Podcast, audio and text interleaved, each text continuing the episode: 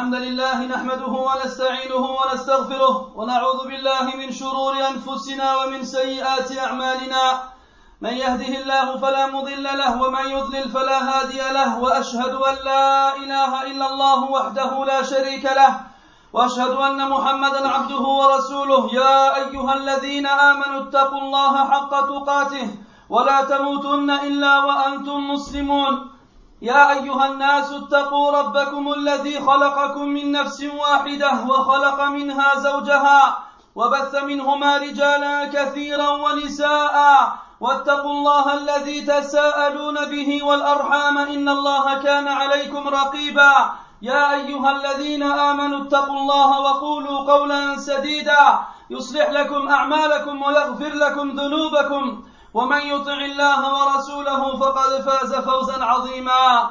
أما بعد فإن أصدق الحديث كتاب الله وخير الهدي هدي محمد صلى الله عليه وسلم وشر الأمور محدثاتها وكل محدثة بدعة وكل بدعة ضلالة وكل ضلالة في النار. أما بعد عباد الله أسمعناكم في الجمعة الماضية شيئا يسيرا من فضل الصدقة خلال العديد من الآيات القرآنية والأحاديث النبوية. وأحببنا اليوم أن نسمعكم أن نعرفكم كيف كان وقوع هذه النصوص في نفوس الصحابة والتابعين. كي تجدوا الفرق الذي بيننا وبينهم في حقيقة هذه المقولة التي قالها السلف وقلناها فكانت عزما في قلوبهم وصدقا على ألسنتهم وحقا بين أيديهم. لما كانت عند أكثرنا ادعاء لا يتبعه شيء إلا من رحم الله. وهذه المقولة هي شعار المؤمن دائما وابدا. ألا وهي سمعنا وأطعنا. عباد الله اسمعوا كيف كان الصحابة رضي الله عنهم يعيشون القرآن. أخرج الترمذي عن عمر بن الخطاب رضي الله عنه أنه قال أمرنا رسول الله صلى الله عليه وسلم أن نتصدق فوافق ذلك عندي مالا. فقلت اليوم أسبق أبا بكر إن سبقته يوما. قال رضي الله عنه فجئت بنصف مالي. فقال رسول الله صلى الله عليه وسلم ما أبقيت لأهلك؟ قلت مثله. وأتى أبو بكر بكل ما عنده. فقال يا أبا بكر ما أبقيت لأهلك؟ فقال أبقيت لهم الله ورسوله. قلت أي عمر رضي الله عنه؟ لا أسبقه إلى شيء أبدا. وأخرج الترمذي عن عبد الرحمن بن سمرة رضي الله عنه قال جاء عثمان إلى النبي صلى الله عليه وسلم بألف دينار في كمه في كمه حين جهز جيش العسرة فينثرها في حجره. قال عبد الرحمن فرأيت النبي صلى الله عليه وسلم يقلبها في حجره ويقول ما ضر عثمان ما عمل بعد اليوم؟ قالها مرتين. وجاء في الصحيحين عن أنس بن مالك رضي الله عنه قال كان أبو طلحة رضي الله عنه أكثر الأنصار بالمدينة مالا من نخل وكان أحب أمواله إليه بيرحاء وكانت مستقبلة المسجد وكان رسول الله صلى الله عليه وسلم يدخل ويشرب من ماء فيها طيب. قال أنس, أنس رضي الله عنه فلما نزلت هذه الآية لن تنالوا البر حتى تنفقوا مما تحبون قام أبو طلحة إلى رسول الله صلى الله عليه وسلم فقال يا رسول الله إن الله تبارك وتعالى يقول لن تنالوا البر حتى تنفقوا مما تحبون وإن أحب أموالي إلي بيرحاء وإنها صدقة أرجو بره برها وذخرها عند الله. فضع فضعها يا رسول الله صلى الله عليه وسلم حيث أراك الله. قال فقال رسول الله صلى الله عليه وسلم بخ ذاك مال الرابح بخ ذاك مال الرابح. وأخرج ابن أبي حاتم رحمه الله عن عبد الله بن مسعود رضي الله عنه قال لما نزلت من ذا الذي يقرض الله قرضا حسنا فيضاعفه له. قال أبو الدحداح الأنصاري رضي الله عنه يا رسول الله وإن الله عز وجل ليريد منا القرض قال نعم يا أبا الدحداح. قال أرني يدك يا رسول الله. فناوله يده. قال فإني قد أقرضت ربي عز وجل حائطي. قال ابن مسعود رضي الله عنه وحائط له فيه ستمائة نخلة وأم الدحداح فيه وعياله. فقال فجاء أبو الدحداح فناداها يا أم دحداح. قالت لبيك قال اخرجي فقد أقرضته ربي عز وجل. وفي رواية أخرى قالت له امرأته عندها ربح بيحك يا أبا الدحداح. ونقلت منه متاعها وصبيانها. وإن رسول الله صلى الله عليه وسلم قال كم من عذق رداح في الجنة لأبي الدحداح. قال ابن العربي رحمه الله انقسم الخلق بحكم الخالق وحكمته وقدرته ومشيئته وقضائه وقدره حين سمعوا هذه الآية أقساما. فتفرقوا فرقا ثلاثة. الفرقة الأولى الرذلاء. قالوا إن رب محمد محتاج والحاصل إلينا ونحن أغنياء. فهذه جهالة لا تخفى على ذي لب. فرد الله عليهم بقوله لقد سمع الله قول الذين قالوا إن الله فقير ونحن أغنياء.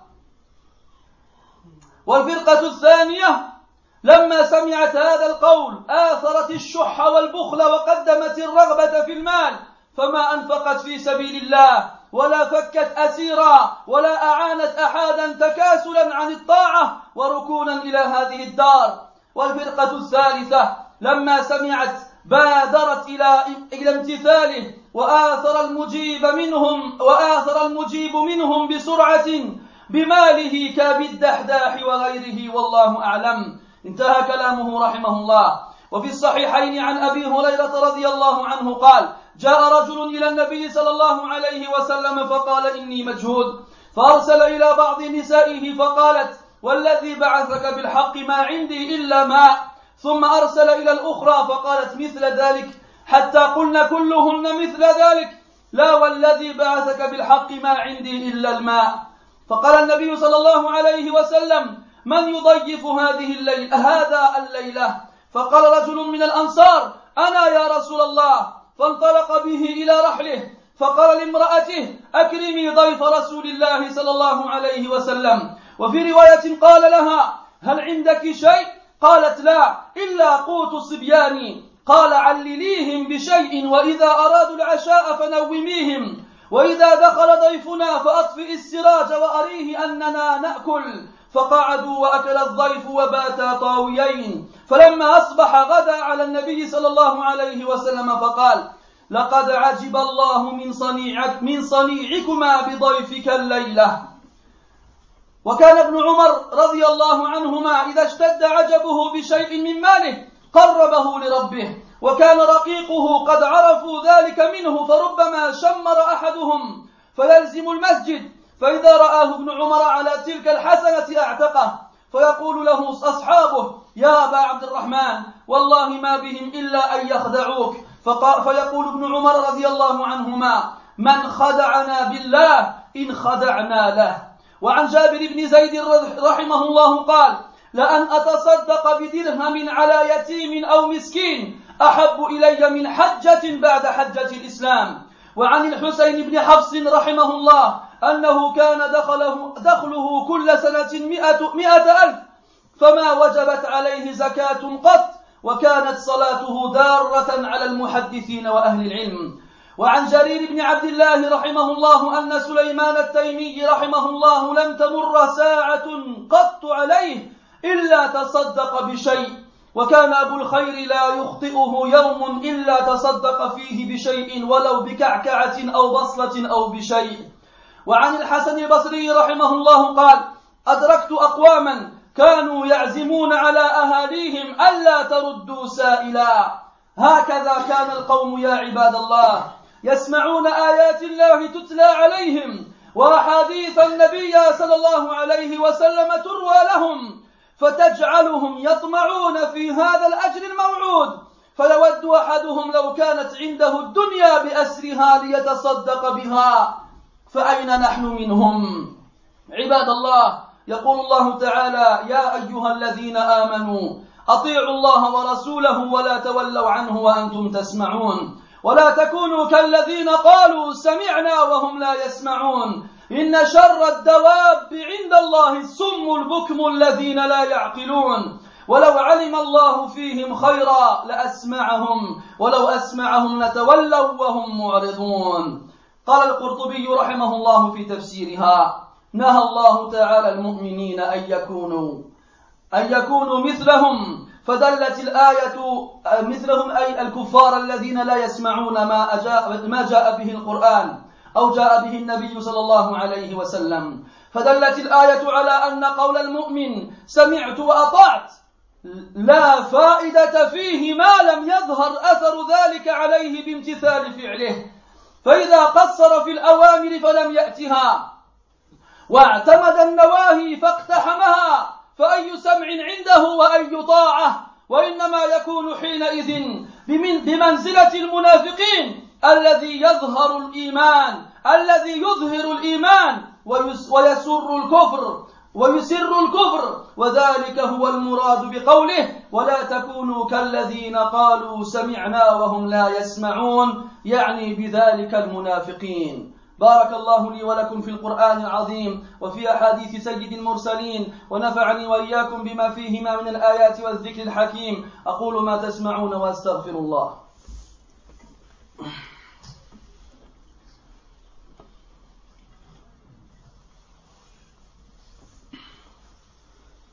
الحمد لله على إحسانه والشكر له على توفيقه وامتنانه وأشهد أن لا إله إلا الله وحده لا شريك له تعظيما لشأنه وأشهد أن محمدا عبده ورسوله الداعي إلى رضوانه صلى الله وملائكته والصالحون من خلقه عليه كما وحد الله وعرف به ودعا إليه. اللهم وعلى آله وأصحابه وأحبابه وأتباعه وعلى كل من اهتدى بهديه واستنى بسنته واقتفى أثره إلى يوم الدين. Mes très chers La semaine dernière, nous vous avons fait part d'une légère partie des textes du Coran et de la Sunna. Faisant référence à l'immense mérite qu'il y a dans le fait de donner ses biens en aumône pour Allah subhanahu wa ta'ala. Et vous vous souvenez, à la fin de la prière, je vous ai légèrement incité à travers les actions des compagnons radiallahu anhum pour que vous en fassiez autant. Et je vous ai dit les versets et les hadiths que vous avez pu entendre. Lorsque les compagnons radiallahu anhum et les, et les, les entendaient, ils avaient un effet sur eux. Et ils les poussaient irrémédiablement et instantanément et automatiquement à les mettre en pratique. Et je voulais aujourd'hui développer cela et vous faire entendre plus précisément l'effet que ces textes avaient sur les compagnons et les salafs en général et la réalité de ces textes-là dans leur cœur. Et je voulais que vous voyiez par vous-même la différence qu'il y a entre nous et eux. Dans cette parole que l'on prononce assez souvent et assez facilement, cette parole que eux ils ont dit, que nous aussi nous disons, cette parole qui est une conviction dans leur cœur, qui a une vérité sur leur langue et une réalité entre leurs mains, alors que chez la plupart d'entre nous, ce n'est qu'une prétention qui n'est jamais suivie par quelque chose, sauf chez celui à qui Allah a fait miséricorde et qu'est-ce qu'ils sont peu nombreux aujourd'hui Cette parole, mes frères, est le symbole du croyant tout le temps. Et elle consiste à dire, on a entendu et on a obéi. Sami'na wa ata'na. Comme on entend malheureusement beaucoup de gens qui disent cela par innovation avant la prière, lorsque l'imam se prête à faire la prière, je les entends dire Sami'na wa ata'na, après ils Allahu Akbar. Ma sami'na bihada. On n'a jamais entendu ça, je sais pas d'où nous le ramener.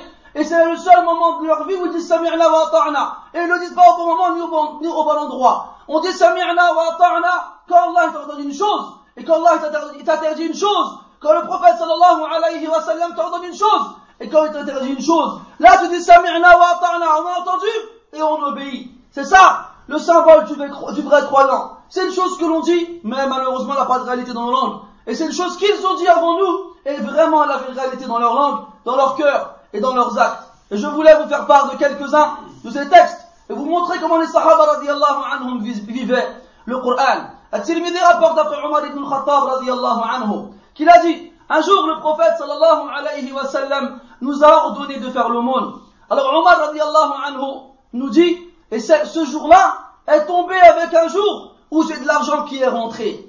Alors je me suis dit aujourd'hui je vais enfin dépasser Abu Bakr. Aujourd'hui je veux enfin avoir le dessus sur lui. Si jamais j'arrive à le dépasser un jour, eh ben ce sera aujourd'hui.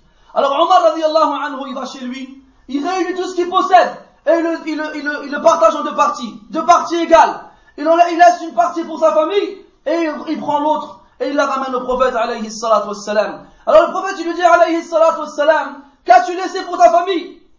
Alors il répond radiallahu anhu, l'équivalent. Et voici qu'Abu Bakr radiallahu anhu alors arrive à ce moment-là avec tout ce qu'il possédait. Et à savoir qu'Abu Bakr radiallahu anhu était un homme riche, à qui Allah avait mis la bénédiction dans son commerce. Et lorsque Abu Bakr est arrivé avec toute sa fortune, le prophète sallallahu alayhi wa lui a posé la même question qu'il a posée à Abu Bakr, à Omar, pardon, il lui a dit, Ya Abu Bakr, qu'est-ce que tu as laissé à ta famille? Alors il a répondu, Abu Bakr radiallahu anhu, je leur ai laissé Allah et son messager. Alors, Omar, en entendant cela, et en voyant cela, a dit, jamais je n'arriverai à devancer Abu Bakr radiallahu anhu. Et regardez comment ce compagnon qui est Omar radiallahu anhu, lorsqu'il entend le verset du Coran où Allah Ta'ala dit wa fi dhalik falyatanafasil mutanafisun et c'est en cela c'est-à-dire la récompense du paradis que les concurrents doivent se livrer concurrence c'est là que lorsque l'on voit une action de bien qui est accomplie par quelqu'un on doit se dire je dois faire mieux que lui pas parce que je veux être meilleur que lui mais pour avoir une meilleure récompense auprès d'Allah et pour que la place que j'ai auprès d'Allah Ta'ala soit encore plus grande et plus haute et voici que Omar radiallahu anhu compris ce jour-là que jamais il n'aurait le, le dessus sur Abu Bakr radiallahu anhu. Et At-Tirmidhi rapporte d'après Abdurrahman ibn Samura radiallahu anhu قال Uthman radiallahu anhu est venu voir le prophète sallallahu alayhi wa sallam avec mille, avec mille dinars. À savoir que le dinar était la monnaie la plus haute et la plus, et la plus, qui avait le plus de valeur à l'époque chez les Arabes, c'était des pièces d'or. Et il y avait une, expédition militaire qui devait avoir lieu qui est tombé durant une période dans laquelle les musulmans étaient très pauvres et n'avaient pas de quoi s'équiper pour faire la guerre. Alors Uthman radiallahu anhu est venu avec 1000 dinars et à lui tout seul a équipé cette, cette expédition militaire, cette armée, et il a ramené l'argent, il a, il a posé donc entre les jambes du prophète alayhi wasallam qui était assis. Alors le prophète sallallahu alayhi wa sallam tournait l'argent avec ses mains comme ça, on disait, en disant, Ma darra Uthman al-yawm. C'est-à-dire que ce que Othman a fait aujourd'hui aura comme conséquence que quelles que soient les actions qu'il fasse par la suite, ça n'aura aucune, aucun impact, aucun impact sur lui. C'est-à-dire que l'impact de cette aumône qu'il a fait aujourd'hui euh, est tellement grand que même s'il fait des mauvaises actions par la suite, ces mauvaises actions qu'il fera par la suite n'auront pas de conséquences sur Uthman. Anhu, et le prophète a répété, a répété cela deux fois de suite. Alayhi salatu wassalam. Et Anas radiallahu anhu nous dit, Abu Talha al-Ansari anhu, un des dix promis un des dix promis au paradis, était le Médinois qui était le plus riche en ce qui concerne les palmiers. Il avait énormément de palmiers. Et le bien qu'il possédait, qu'il aimait le plus, était un puits qu'on appelait Bayraha. Était un puits qu'on appelait Bayraha et qui se trouvait face à la mosquée du prophète alayhi wassalam. Et le prophète aimait s'y rendre alayhi wassalam pour y boire car l'eau là-bas était, était bonne et pure.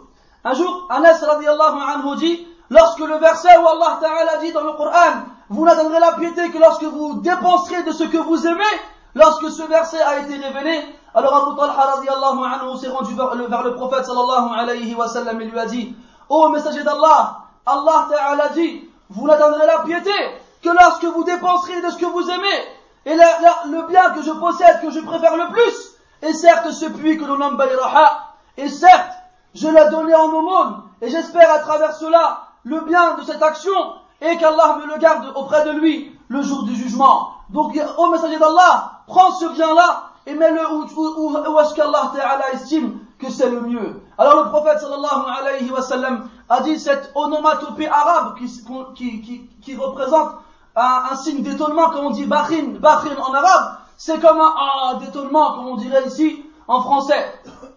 Alors il a dit, Bakhin, Bakhin, Rabih al, Mal Rabih, tu as fait certes un, un, un, commerce, un commerce fructueux bénéfique, tu as certes fait un commerce fructueux et bénéfique. Et Abu Hatim, rahimahullah, rapporte Ibn Mas'ud, radiallahu anhu, que lorsque le verset où Allah Ta'ala dit fut révélé, celui qui donne, celui qui emprunte, celui qui prête, pardon, celui qui prête à Allah Ta'ala d'un bon prêt, alors Allah lui multipliera. Abu Dahdah, anhu, dit au prophète sallallahu alayhi wa sallam lorsque le verset fut révélé, Ô messager d'Allah, Est-ce qu'Allah Ta'ala veut de nous qu'on lui prête nos biens? Le prophète lui répond alayhi salatu wassalam, oui, ya Abu Dahdah. Alors Abu Dahdah lui dit, montre-moi ta main au messager d'Allah. Alors le prophète sallallahu alayhi wa sallam lui montre sa main. Et Abu Dahdah la prend en frappant dedans avec son autre main et dit, j'ai prêté à mon Seigneur mon jardin. Et Abu Dahdah radiallahu anhu avait un jardin dans lequel il y avait 600 palmiers. Il y avait 600 palmiers. Alors, lorsque Abu Dahdah fit ce serment au prophète alayhi il se rendit en courant vers le jardin en question où se trouvaient sa femme et ses enfants qui, qui passaient du bon temps. Alors il, il, a, il a même pas osé rentrer à l'intérieur du jardin, il a appelé sa femme de loin, il lui a dit Ya elle lui a dit qu'est-ce qu'il y a? Elle lui, a dit viens, j'ai prêté ce jardin à Allah tabaraka ta'ala. Alors sa femme lui a répondu qu'est-ce que tu as fait un bon commerce au Abu Dahdah? Qu'est-ce que tu as fait un bon commerce au Abu Dahdah? Et elle a récupéré ses biens, ses enfants et elle est sortie du jardin en le laissant à Allah ta'ala et à son messager. Et le prophète a dit alayhi salatu wassalam combien de régimes, de dates abondants attendent Abu Dahdah au paradis? Ibn Arabi rahimahullah dit que ce verset, celui qui prête à Allah un bon prêt, Allah lui multipliera ce verset, et eh bien il a divisé les gens en trois catégories. La première catégorie, ce sont les mauvais, les impurs, ceux qui ont osé dire Allah Ta'ala est dans le besoin, alors il, il emprunte à ses serviteurs. C'est ceux dont Allah Ta'ala a dit لَقَدْ سَمِعَ اللَّهُ قَوْلَ الَّذِينَ قَالُوا إِنَّ اللَّهَ فَقِيرٌ وَنَحْنُ أَغْنِيَاءٌ Certes, Allah a bien entendu la parole de ceux qui ont dit Allah est dans le besoin et nous, nous sommes riches. Et ceux-là sont les pires, billah. La seconde catégorie sont ceux qui ont entendu ce verset, mais l'avarice les a poussés à s'accrocher à leur fortune et à ne pas vouloir la délaisser. Elle les a poussés à préférer leurs biens terrestres à la récompense d'Allah ta'ala. Et enfin, la troisième catégorie, qui ont compris la, grandeur et l'importance de la récompense d'Allah subhanahu wa ta'ala, et qui ont compris la valeur de la récompense d'Allah sur leurs biens terrestres, et qui ont tout donné pour avoir cette récompense-là, comme Abu Dahdah et d'autres, rahimahumullah, qui furent très nombreux à cette époque, et qui aujourd'hui, malheureusement, ne sont pas du tout nombreux. Au contraire, ils sont très peu nombreux. Donc où sont les gens comme Abu Dahdah aujourd'hui, et où sont les autres comme les deux premières catégories qu'on a citées, wal billah? Abu Huraira radiallahu anhu nous rapporte qu'un homme est venu voir le prophète sallallahu alayhi wa il lui a dit, Ya Rasulallah, je n'ai plus rien. Je n'ai plus rien, je suis dans la difficulté la plus extrême. Alors le prophète sallallahu alayhi wa sallam va voir sa femme et il lui demande est-ce qu'elle a quelque chose à manger à la maison? Elle lui dit par celui qui t'a envoyé avec la vérité, je n'ai que de l'eau. Et on sait que le prophète sallallahu alayhi wa sallam avait plusieurs épouses. Alors il a fait le tour de toutes ses épouses. Elles ont toutes répondu la même chose. Par celui qui t'a envoyé avec la vérité, on n'a que de l'eau. Le prophète d'Allah, le messager d'Allah, le plus riche dans la foi et dans la piété des êtres humains, et celui qu'Allah aime le plus parmi, parmi tous, il n'a rien dans toutes ses demeures si ce n'est de l'eau. Et il court partout pour trouver de quoi accueillir cet homme-là qui n'a rien à manger ni à boire. Alors le prophète sallallahu alayhi wa sallam se tourne vers ses compagnons et leur dit, qui parmi vous s'occupera de mon invité cette nuit? Alors il y a un compagnon anhu qui s'est précipité à répondre moi, ya Rasulallah. Est-ce que vous pensez qu'il a réfléchi Ou bien il a sorti son téléphone portable pour appeler sa femme, lui demander ce qu'on a à la maison Ou bien est-ce qu'il a pensé à faire les courses quelque part? Il n'a pas réfléchi. Il a entendu qui s'occupe du, de, de l'invité du prophète aujourd'hui. Il a répondu sans hésiter, sans réfléchir, moi, ya Rasulallah. Alors il le prend avec lui et il le ramène chez lui. Et il s'isole avec sa femme il lui demande, qu'est-ce qu'il y a à la maison? Elle lui dit, rien si ce n'est un peu à manger pour les enfants. Alors, il lui dit, tu sais quoi?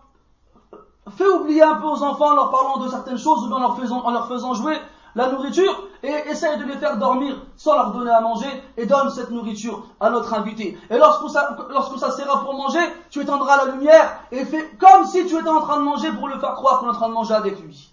Alors ils ont, ils ont donc mis en pratique ce qu'il a dit et lorsqu'ils se, lorsqu'ils se mirent à table, il n'y a que l'invité qui mangea alors que ne mangeait rien et firent semblant de manger.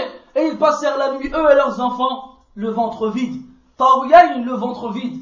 Et au matin, lorsque le, cet homme-là amena l'invité du prophète, alayhi salatu au prophète, alayhi salatu et le prophète leur a répondu, alayhi salatu certes, Allah Ta'ala s'est étonné de ce que vous avez fait toi et ta femme la veille avec l'invité du prophète alayhi salatu Et d'ailleurs, cette, cette, action de ce compagnon radiallahu anhu fut la révélation la cause de la révélation du verset où Allah Ta'ala dit ويؤثرون على أنفسهم ولو كان بهم خصاصة et ils préfèrent sur eux-mêmes même s'ils sont dans une jure non, pardon dans une famine immense même s'ils sont dans une famine immense voici comment les compagnons radiallahu anhuma anhum appliquaient ces versets d'ailleurs Ibn Umar radiallahu anhuma lorsqu'il avait de l'argent et qu'il était content d'avoir de l'argent il aimait se rapprocher d'Allah tabaraka wa ta'ala avec cet argent alors il allait voir ses, serviteurs et ses esclaves et leur faisait honneur avec cet argent. Des fois, il les libérait. Alors certains de ses esclaves savaient que Abdullah ibn Umar,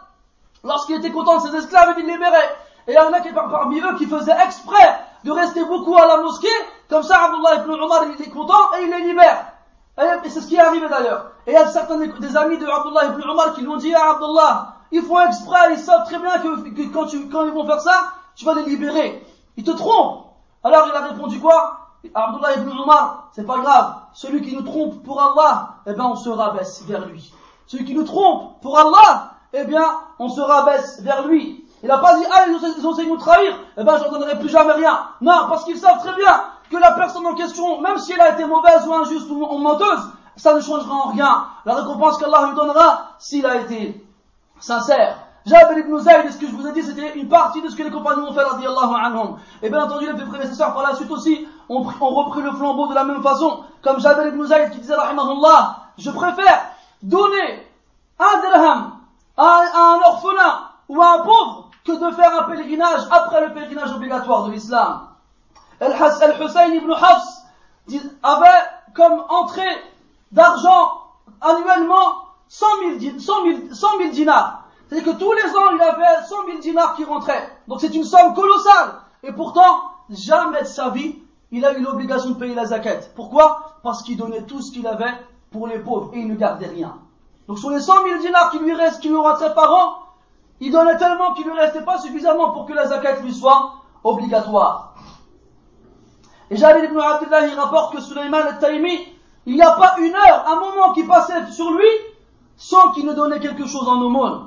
Et Abul Khayr, lui aussi, il n'y a pas un jour qui passait sans qu'il nous donne au monde quelque chose, ne serait-ce qu'une pâtisserie, ou encore même un oignon, ou encore même un oignon, quoi qu'il ait, qu'il ait avec lui, il le donnait en aumône, et il ne laissait jamais un jour passer sans qu'il nous donne quelque chose à quelqu'un dans le besoin. Al-Hazan al-Basri, disait, j'ai rencontré des gens, j'ai rencontré des gens qui forçaient leur famille à ne jamais rejeter, à ne jamais repousser un mendiant. Il les forçait à ne jamais les repousser ou les rejeter. C'est comme ça que les gens étaient mes frères auparavant. C'est comme ça qu'avant, lorsqu'on leur récitait le Coran et lorsqu'on leur parlait des hadiths du prophète sallallahu alayhi wa sallam, ils espéraient avoir cette récompense qu'Allah Ta'ala leur a promis. Alors l'un d'entre eux aurait espéré avoir tout ce bas monde en sa possession pour pouvoir le donner en aumône, pas pour pouvoir en jouir comme nous, on le ferait. Alors où est-ce qu'on est parmi ces gens, par rapport à ces gens-là? Où est-ce qu'on est par rapport à ces gens-là? Eux, ils avaient rien et pourtant ils donnaient tout.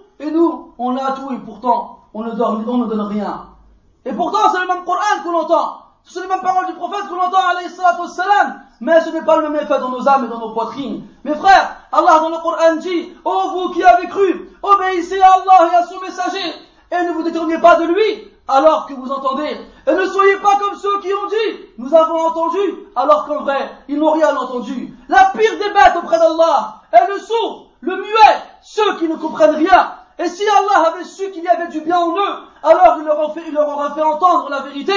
Et même s'il leur, avait, leur avait fait entendre la vérité, ils se seraient détournés en tournant le dos. Mes frères, Al-Qurtubi rahimahullah dans ce verset, qu'Allah tabaraka en expliquant ce verset, qu'Allah tabaraka wa ta'ala Interdit aux croyants d'être comme cela. Ceux qui disent on l'a entendu, alors qu'en vrai ils n'ont rien entendu. Ceux qui sont sourds et muets, alors qu'ils entendent et, que leur langue, leur langue coule sans s'arrêter. Ce verset montre que la parole du croyant, lorsqu'il dit j'ai entendu et j'ai oublié, n'a aucune valeur et n'a aucun effet et impact tant que cette parole-là n'est pas suivie par une réalité. Tant que cette parole-là n'est pas suivie par l'exécution des ordres qu'Allah et son prophète sallallahu alayhi wa sallam lui donnent. Si jamais il est négligent dans l'accomplissement des actes et dans le délaissement de ce qu'Allah a interdit, qu'est-ce qu'il a entendu et qu'est-ce qu'il a obéi? Ni l'un ni l'autre, ni il n'a entendu et ni il n'a obéi. Et à la fin, Al-Qurtubi il dit celui qui dit j'ai entendu et j'ai obéi alors qu'il n'a ni entendu ni obéi, il est comme l'hypocrite, celui qui fait voir la foi aux autres alors qu'au fond de lui, il cache l'hypocrisie, la mécréance. Et c'est ça qui est voulu lorsqu'Allah Ta'ala dit ne soyez pas comme ceux qui disent on a entendu alors qu'en vrai ils n'ont rien entendu, c'est-à-dire les hypocrites. Donc sachez mes frères que lorsque vous entendez la parole d'Allah Ta'ala ou encore les hadiths du prophète alayhi wassalam, et que soi-disant avec vos langues et vos bouches vous dites on a entendu et on a oublié, et la seconde d'après vous avez oublié ces versets, ces hadiths, et que jamais vous ne les mettez en pratique, sachez que vous avez en vous une trace d'hypocrisie noire au fin fond de vos poitrines et de vos cœurs, et que plus elle s'étend, et plus elle prend de la place, et moins elle en laisse à la foi. Alors ayez peur pour votre foi, ayez peur pour votre véracité et votre sincérité, et dites-vous que c'est à travers la mise en pratique de ces textes que vous manifestez réellement votre foi. Et qu'en contrepartie, si vous ne mettez rien en pratique, alors cette foi que vous avez n'est qu'une prétention verbale qui sort de vos bouches, et n'est pas une réalité qui s'implante dans vos cœurs. Al-Hassan al-Basri, rahimahullah, disait, la foi n'est ni une prétention, ni une parure que l'on revêt, mais c'est une réalité qui s'installe dans le cœur et qui est mise en pratique et qui est confirmée par les membres. نسأل الله تبارك وتعالى بأسمائه الحسنى وصفاته العلى أن يجعلنا من الذين قالوا سمعنا وأطعنا بحق وصدق وعزم يا أرحم الراحمين نسألك يا الله ألا تجعلنا من الذين قالوا سمعنا وهم لا يسمعون. اللهم اجعل أموالنا كله كلها ننفقها في سبيلك وابتغاء مرضاتك. اللهم اجعلنا كأبي بكر وعمر وعثمان وعلي. اللهم لا تجعل في قلوبنا واجعل الدنيا في أيدينا ننفق بها لوجهك يا أرحم الراحمين. اللهم لا تجعلنا بخلاء أشحاء. اللهم اجعلنا كرماء أسخياء. أتقياء يا رب العالمين. وصلى الله وسلم وبارك على محمد وعلى آله وأصحابه أجمعين. سبحانك اللهم وبحمدك أشهد أن لا إله إلا أنت. نستغفرك ونتوب إليك والحمد لله رب العالمين. وقوموا إلى صلاتكم يرحمكم الله.